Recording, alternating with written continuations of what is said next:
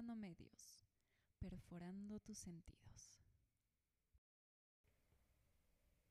Muy buen día con todos quienes nos están escuchando en este nuevo podcast. Conmigo el día de hoy está Steffi Altamirano, quien es ingeniera bioquímica. ¿Cómo estás, Steffi? Hola, Saria, ¿cómo estás? Un gusto compartir contigo este espacio. Eh, gracias por la invitación. Creo que vamos a tratar hoy un tema bastante controversial y a la vez interesante. Claro que sí. El día de hoy vamos a estar hablando acerca de los transgénicos. A veces cuando escuchamos la palabra transgénico se nos viene a la mente cosas como antinatural, dañino, cosas de pronto que, que no deberían estar en nuestro plato. Pero aquí tenemos con una experta que nos va a decir realmente a qué se refiere todas estas cosas que a veces hablamos. Entonces, Steffi, ¿cuál es la definición básicamente de un transgénico? Eh, bueno, eh, quisiera empezar justo haciendo un comentario a lo que tú te, refieres y es que eh, actualmente vivimos en una gran desinformación y yo directamente creo que responsabilizo mucho a los medios porque en realidad eh, vemos que muchas veces nos comparten información con no una fuente verificable, digamos, en este caso. Eh, bueno, hablemos de lo que son los transgénicos. ¿Qué es un transgénico? Eh, viene del término transgen. Entonces, un gen es un fragmento de ADN. ¿Qué es el trans? Digamos, es lo que está después de un gen. Entonces podemos entender que es eh, algo que añadimos. Ok, claro, a veces le asociamos el trans a una transformación o algo que se está cambiando. Podríamos hablar de un cambio justamente, pero es añadirle una característica que nosotros queremos a algo. En este caso, eh, hablamos de los alimentos. Eh, vamos a añadir una característica deseada que tenga efectos positivos para el beneficio social, se podría decir. Claro que sí. Bueno, básicamente eh, se sabe que este proceso de escoger las mejores características o los mejores genes es algo que ya se lleva haciendo por algún tiempo. Claro, bueno, básicamente eh, se sabe que eh, a través de la naturaleza y hasta incluso por medio de la agricultura se está escogiendo ciertas características especiales de los cultivos para poder eh, desarrollar más alimentos con esa característica, es decir, alimentos más grandes, con mejor sabor, con características que por lo general se buscan y que son mucho más lucrativas a nivel de la agricultura. Eh, bueno, sí. Eh, podemos decir que en sí el proceso de transgénesis no es como se piensa o se cree una invención del laboratorio, es un proceso que se ha llevado a cabo en la naturaleza, que obviamente por descubrimientos y estudios es que se llega a conocer y lo que se busca ya a nivel de laboratorio es justamente tomar este proceso que ya se ha venido dando en las plantas silvestres por millones de años y potenciarlo para poder aplicarlo, en este caso ya en los cultivos. Ya, perfecto. Entonces sí, o sea, no es nada raro, es algo que hemos tenido ya desde hace algunos miles de años, como podemos ver. ¿Y dónde entran esto lo que son las empresas? Porque ahí entra básicamente el cuco, que a veces, como le llamamos. Claro, en este caso, eh, como en todo, ¿no? Y más si hablamos de una tecnología que a la vez que es simple es compleja y requiere de muchos recursos. Y obviamente los recursos quienes tienen son las empresas. Claro, no es algo que yo puedo decir un día y, decir, voy a invertir y voy a hacer mi propia semilla transgénica. sí, entonces, eh, creo que ahí viene lo, lo, malo, ¿no? Cuando entra la mano de, de las personas que no solo buscan el interés social, sino más bien el interés económico. Claro, eh, uno de los problemas en torno a lo que son los transgénicos es la parte de las patentes. Empresas como Monsanto, que ahora, según lo que tú mismo me contaste, es parte de Bayer, eh, patentan sus semillas. Por lo tanto, uno tiene que básicamente que comprarle a la empresa y si es que por A o B de pronto, digamos que yo en mi, en mi tierra, en mis cultivos, tengo una contaminación o tengo algún tipo de esta semilla sin, sin yo haber comprado o tener la patente, ellos me pueden demandar y pueden quedarse con mis tierras. Entonces ese es el lío que ya entran cuestiones legales súper grandes. Claro, ese es el problema. Eh, como te decía, cuando entra la mano de las grandes empresas. En este caso, eh, Monsanto, que es una empresa que maneja, digamos, el tema biotecnológico y todo lo que es producción de agroquímicos y semillas, eh, hace algunos años tuvo un gran problema, que fue por justamente que querían producir las semillas y conseguir la patente de esas semillas. Que, bueno, a mí parecer personalmente no está bien, porque si es una semilla que va dirigida hacia la alimentación de la población, es por interés social. Entonces, de por medio, ¿por qué buscan ellos el, el interés propio? Entonces, en este caso, lo que se dio es que esas semillas que ellos producían, incluso cuando le vendían, digamos, al, al productor, no es como en este caso de que tú puedes volver a plantar esas, esas plantas con las semillas. Como que esas plantas no te daban ya más semillas. Exacto. Plantabas una sola vez y no podías reproducir más la planta. Claro, una de las promesas por las cuales esta empresa eh, les vendía el sueño de que podían volverse millonarios a los agricultores. Es algo que pasó mucho en India y que les decían, tú compras nuestras semillas, compras nuestros productos y vas a ver que tus cultivos van a ser mejores, no vas a tener plagas, perfecto. Entonces, ¿qué pasó? Los agricultores se endeudaron. Eh, sobre todo para sus eh, cultivos de algodón, que allá se produce muchísimo, y pasó que ok, tuvieron su primera cosecha, no es que le dio tanta ganancia como esperaban y tenían que volver a comprar la semilla, justamente lo que tú estabas mencionando. Y el lío es que esa semilla necesita también los productos de esa empresa. Entonces, es como que tienen todo el negocio. Exacto. Entonces, ahí viene lo malo, se podría decir. Y en este caso también, que por el interés que ellos buscaban del dinero, lo que hacían era simplemente venderles la semilla y no les capacitaba.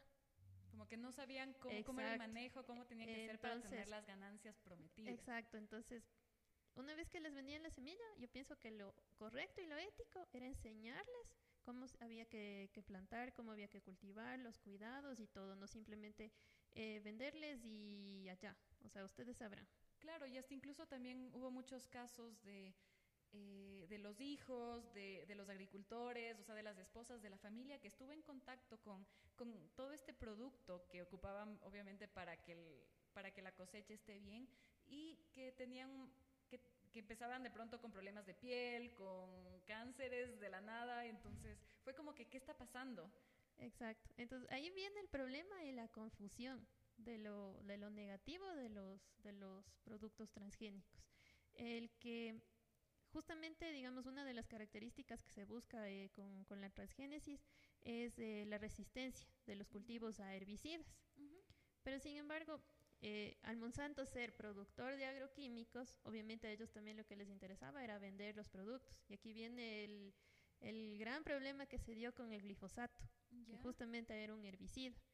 Y en este caso, este compuesto sí queda totalmente demostrado por estudios que en realidad o sea, tuvo un gran impacto en la salud de las personas. Claro, bueno, recientemente la OMS al glifosato le consideró dentro de los, dentro de los herbicidas que son potencialmente cancerígenos. No es que le dice ya, esto te produce cáncer. Entonces ese lío también, cuestión de intereses, porque a la OMS también no les conviene. Exacto. irse contra mega empresas. Entonces, también entran intereses. Tenemos el problema de que y, si, lo, si nos ponemos a pensar es contradictorio. Es como que, ¿cómo una empresa que promete eh, una semilla para los, las personas que van a cultivar, que tiene muchos beneficios, va a ser la misma empresa que vende los agroquímicos? No es, o sea, no es lógico que esa misma empresa, o sea, digamos, el beneficio que otorga también... Como que te lo quita. Exacto. Entonces, no está bien y es por eso también, justo lo que te decía, que como se dio este problema y que Monsanto estuvo metido en el lío de ambas cosas, tanto los herbicidas como los transgénicos, se asoció la una cosa con la otra sin tener nada que ver. Claro, bueno, básicamente eh, existen varios documentales al respecto. Una de las películas más conocidas, me parece que está en Netflix, es El Mundo según Monsanto, en donde se ve toda esta parte que incluso uno de los presidentes o directores de Monsanto antes estuvo a cargo de todo lo que es la FDA, que es Food and Drug Administration de Estados Unidos. Entonces, vemos que a la final, obviamente, hasta incluso para obtener permisos, para vender todo este tipo de productos, hubo también un manejo de influencias. Claro, la corrupción. Como en como igual ahora estamos viviendo hasta en las situaciones más difíciles, se da la corrupción. Mucho más cuando hay dinero de por medio, como en el caso de, de los transgénicos, que es una tecnología que trae muchos beneficios de por medio, pero por el otro lado también está quienes manejan incorrectamente, digamos, esta tecnología. ¿Qué beneficios podríamos tener si es que un transgénico es ocupado de una manera ética? Vaya, los beneficios son enormes en realidad. Eh, hay muchos estudios, digamos, actualmente, justamente por este tema de, del rechazo y todo, no van más allá del, de la investigación y lo que se está produciendo, digamos, a nivel de laboratorio, se podría decir. Eh, ¿Qué beneficios? Primero, eh, al hacer nosotros un, un transgénico, podemos obtener beneficios como plantas resistentes a plagas, a sequías, a inundaciones.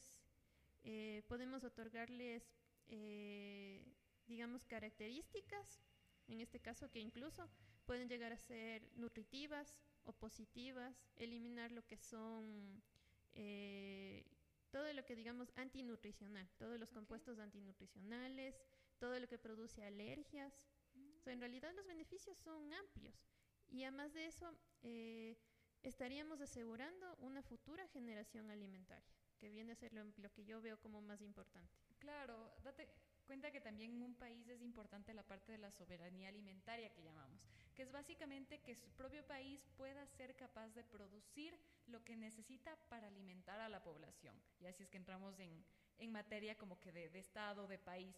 Así que, eh, de hecho, visto desde ese punto de vida es una promesa bastante esperanzadora. Exacto. Es algo que tú puedes decir, ok, yo puedo eh, tener mis cultivos transgénicos y eh, esto me puede ayudar a acabar con el hambre mundial, a combatir todos, todos estos problemas que tenemos de desnutrición crónica que Exacto. existen en todo lado. Pero, ¿qué pasó? Ahí sí. La mano del hombre. La mano del hombre y la ambición. Eh, principalmente por eso, digamos que la tecnología, como, como en todo, ¿no? Una herramienta en manos del hombre que, que busca su beneficio propio es algo peligroso. Pero en realidad, si es que se manejara responsablemente, las ventajas son muchísimas. Ok, y ese manejo responsable es como lo que tú no estabas mencionando, que tenga protocolos, que sea algo súper probado, que, que realmente tengas como que eh, datos eh, básicamente comprobados en laboratorio y en terreno que te digan, sí, esto realmente es inocuo, no le causa nada a la persona, incluso los productos que se necesitan para todo, todo el proceso. Y es algo obviamente que, que simplemente te va a traer beneficio. Obviamente tener algo totalmente bueno es muy difícil porque siempre, siempre va a haber a- algo chiquito que diga, no, Exacto. como que es un poco más caro o Ajá. el producto que necesito ocupar tiene esta característica, etcétera. Eh, en todo proceso, justamente que hablamos eh, científico, se podría decir, eh, tiene que existir la prueba-error.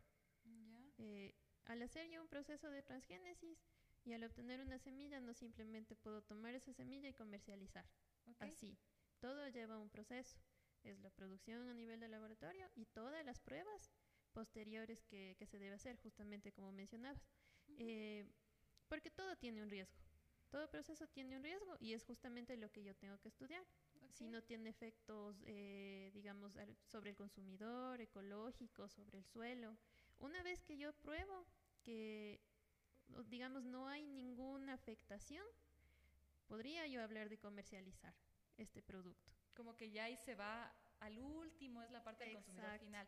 Yo creo que sería un proceso parecido al del, del desarrollo de un fármaco, Ajá. que toma siquiera unos 10, 15 años y por eso a veces eh, las empresas también, los, los primeros fármacos que sacan son en, en unos precios bastante altos, obviamente porque las empresas también, su argumento es que todo lo que invirtieron, toda la investigación, todo eso, como que tienen que ellos también como que tener algún beneficio, lo cual tiene la razón, pero también está la parte de que la persona puede ser que lo necesite, que esté con alguna enfermedad o de pronto un fármaco para cáncer, para diabetes. Yo sé que nos estamos desviando un poquito del tema, pero es para, para tener eh, esta comparación y, y, entender un poquito más cómo funciona todo esto.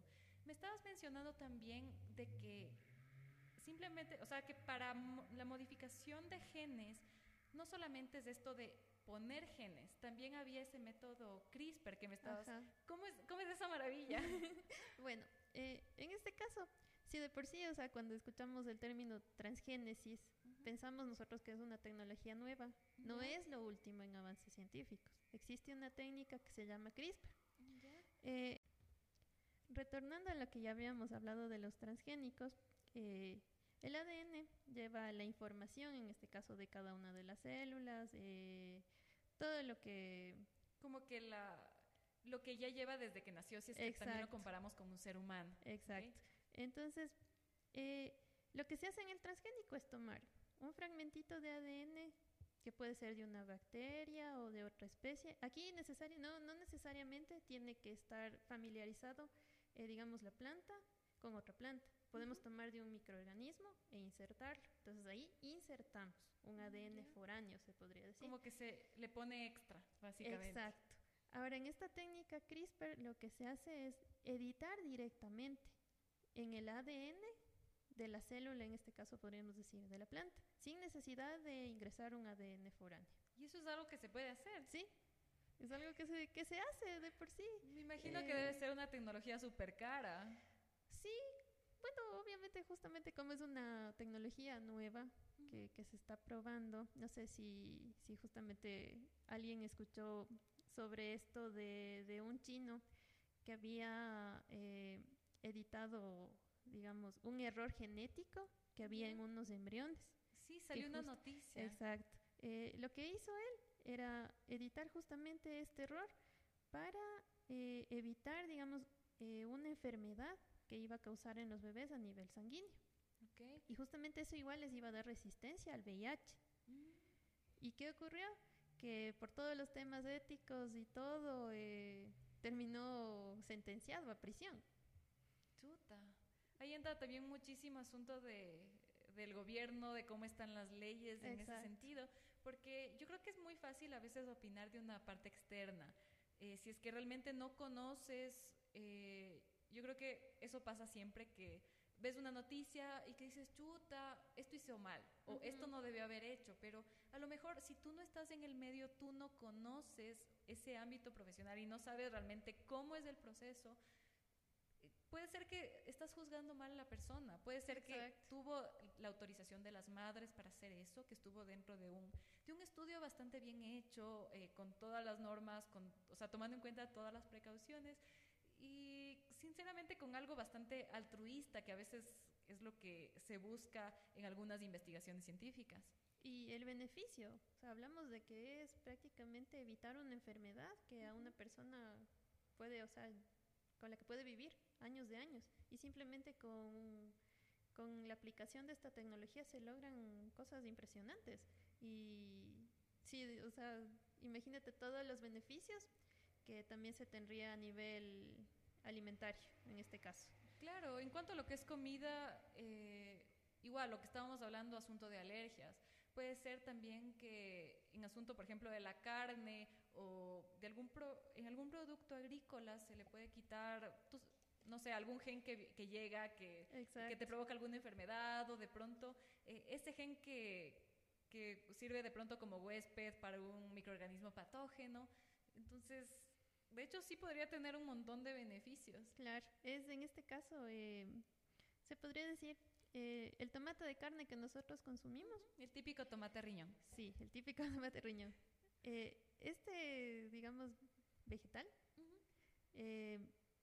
silvestremente era como una cereza.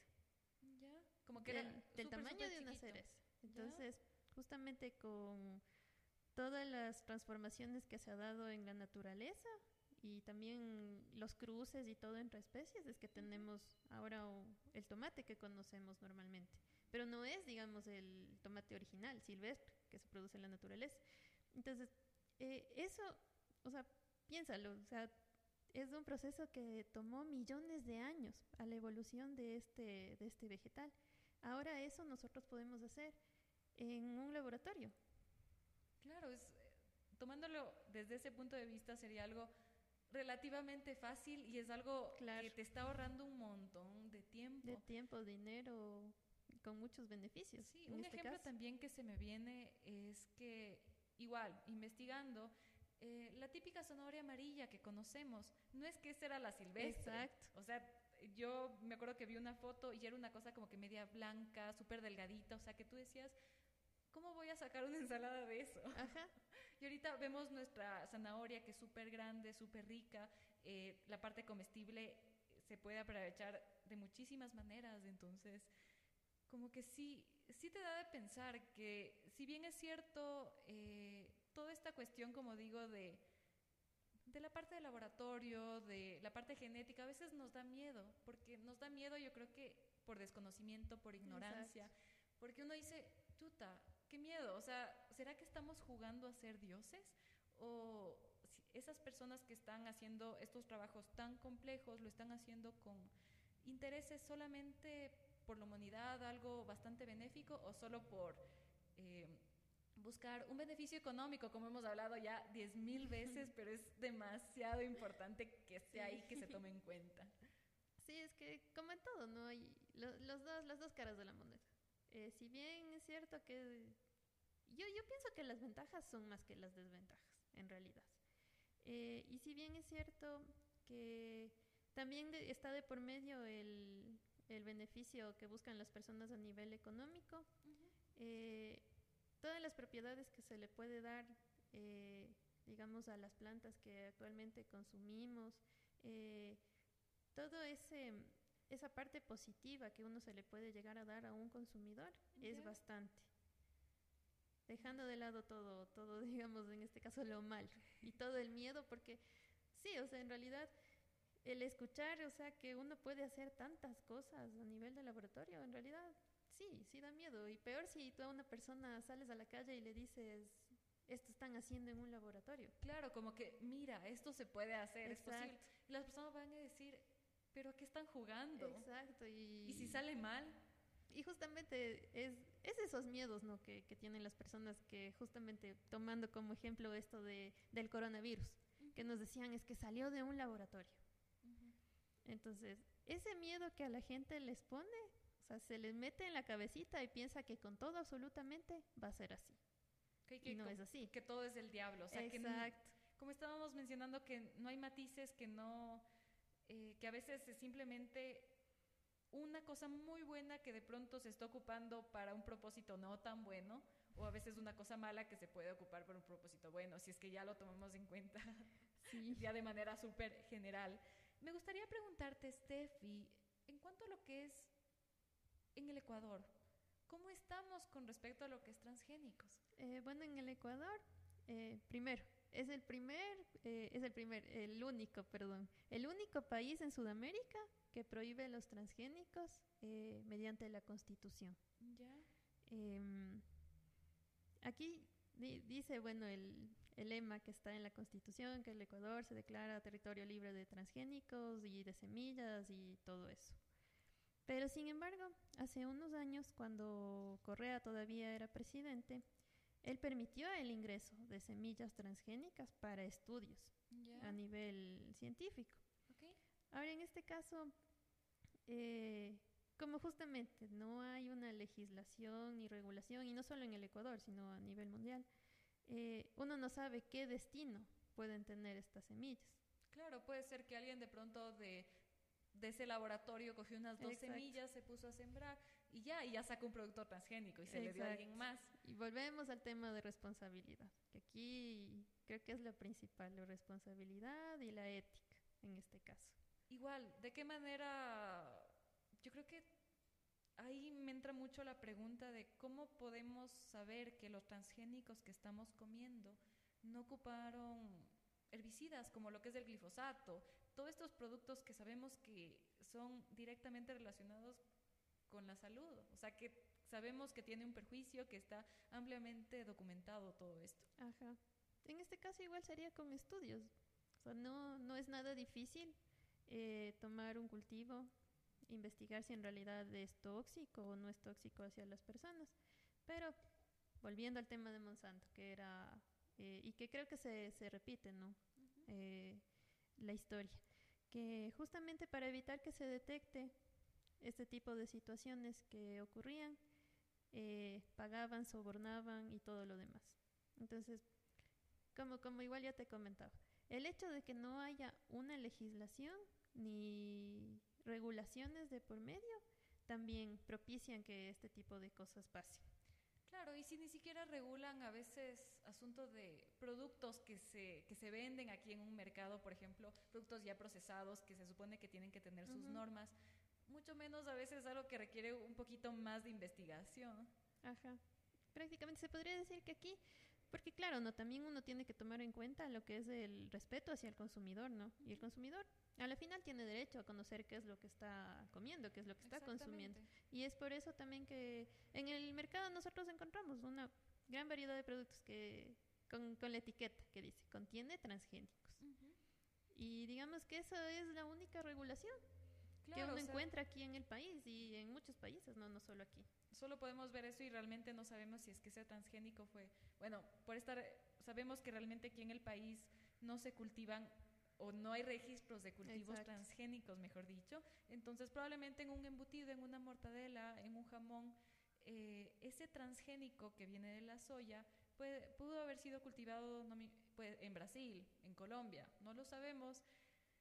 Y básicamente es un poco extraño saber que estamos a ciegas en ese, en ese, en ese sentido. O sea, básicamente tenemos que comprar nuestros productos y...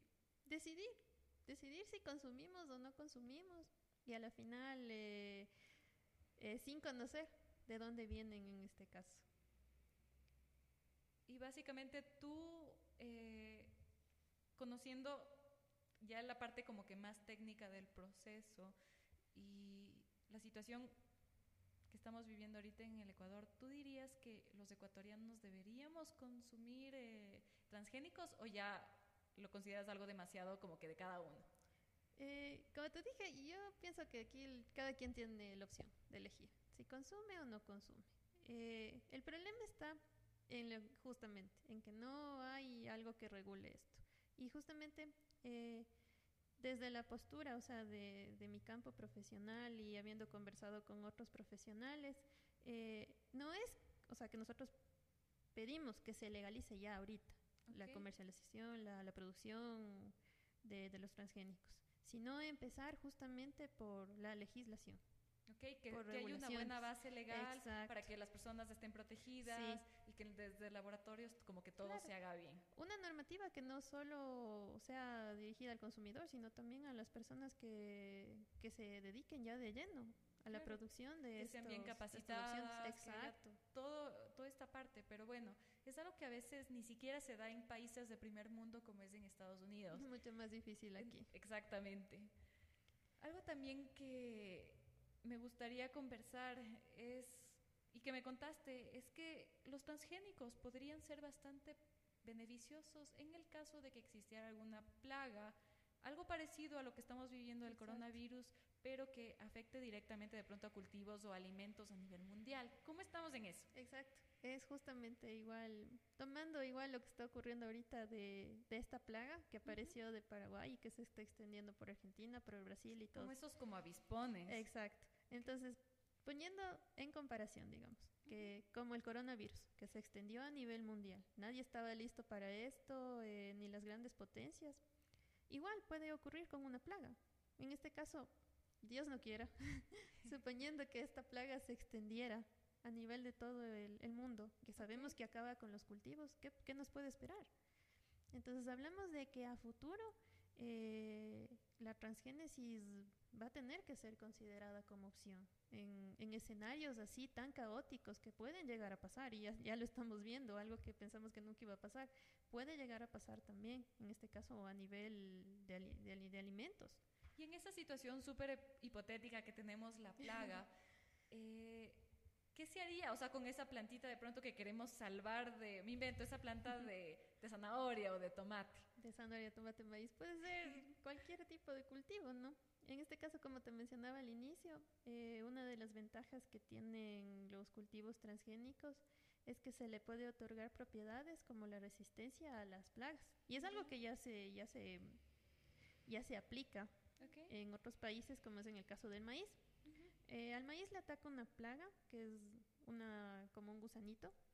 Entonces lo que se hace es eh, insertarle al maíz una toxina que ataque directamente a esta plaga. Y obviamente sin que éste tenga efectos sobre el consumidor. Mm. Entonces, es algo que también se podría hacer con los demás cultivos, otorgarle esa resistencia a las plagas. Claro, y específicamente sería como que a esa plaga. A esa plaga, claro. Como, claro, como el día de hoy que se está desarrollando asunto de vacuna eh, para el coronavirus sería algo súper parecido. Y algo también, eh, ahorita que, que, me viene a la mente es que dirán, ¿y qué pasa con los insectos que son benéficos, los polinizadores?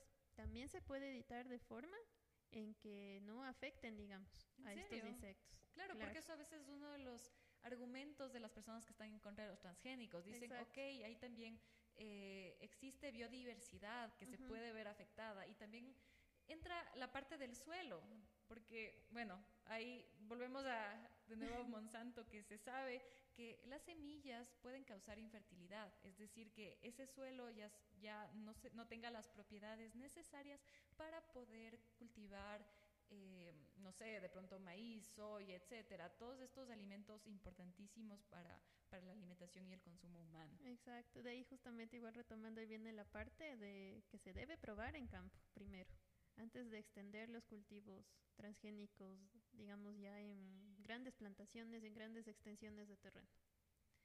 Y sí, es educación, educación y más educación. Y responsabilidad principalmente. Genial.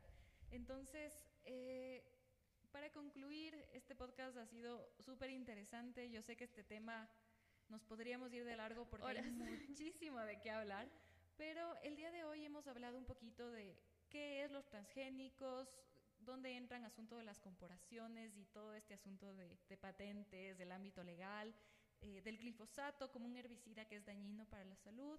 Hemos hablado también de todas estas distintas técnicas en las que se pueden mejorar ciertas características de las plantas. Eh, la situación que estamos viviendo en relación a, a este tema en el Ecuador y los, todos los beneficios, es decir, hemos tenido los dos matices, la parte positiva y la parte negativa.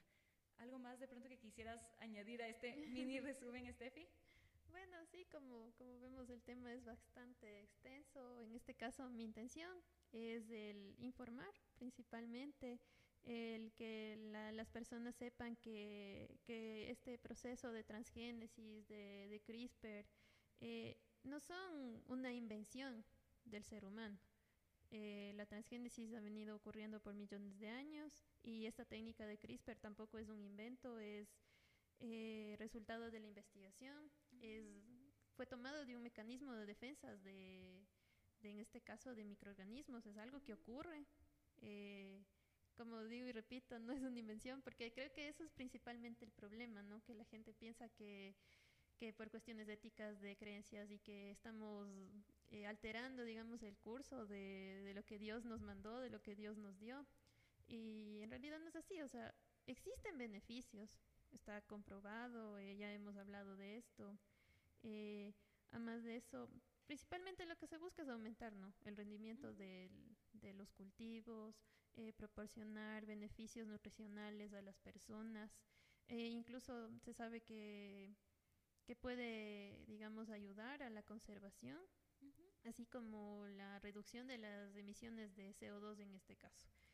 Y, o sea, también tomar, topar el tema de, de lo negativo, que en este caso, eh, a mi apreciación, eh, lo negativo viene por parte de las multinacionales, del tema de, del manejo irresponsable de la tecnología, eh, de la búsqueda de simplemente el dinero, y sin tomar en cuenta los reales beneficios sociales que otorgaría esta tecnología. incluso también eh, los posibles efectos para todos.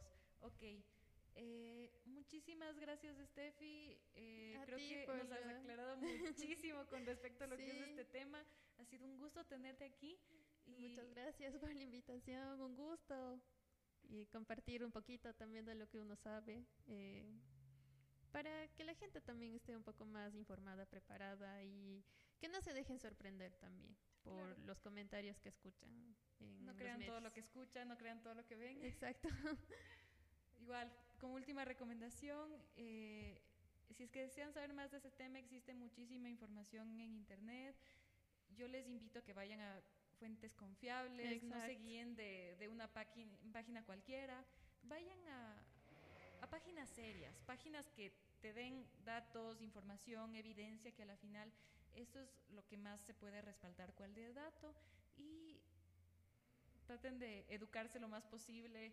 Yo sé que es una situación obviamente que no, no, va, no, se, no va a cambiar de un día para el otro, pero poco a poco eh, tendremos nosotros que buscar la manera de, de hacer, hacerlo mejor para todos. Sí. Muchas gracias con todos que nos han escuchado y hasta la próxima. Si tienen cualquier comentario, cualquier sugerencia de tema, pueden dejarnos en los comentarios o a través de nuestras redes sociales. Hasta luego.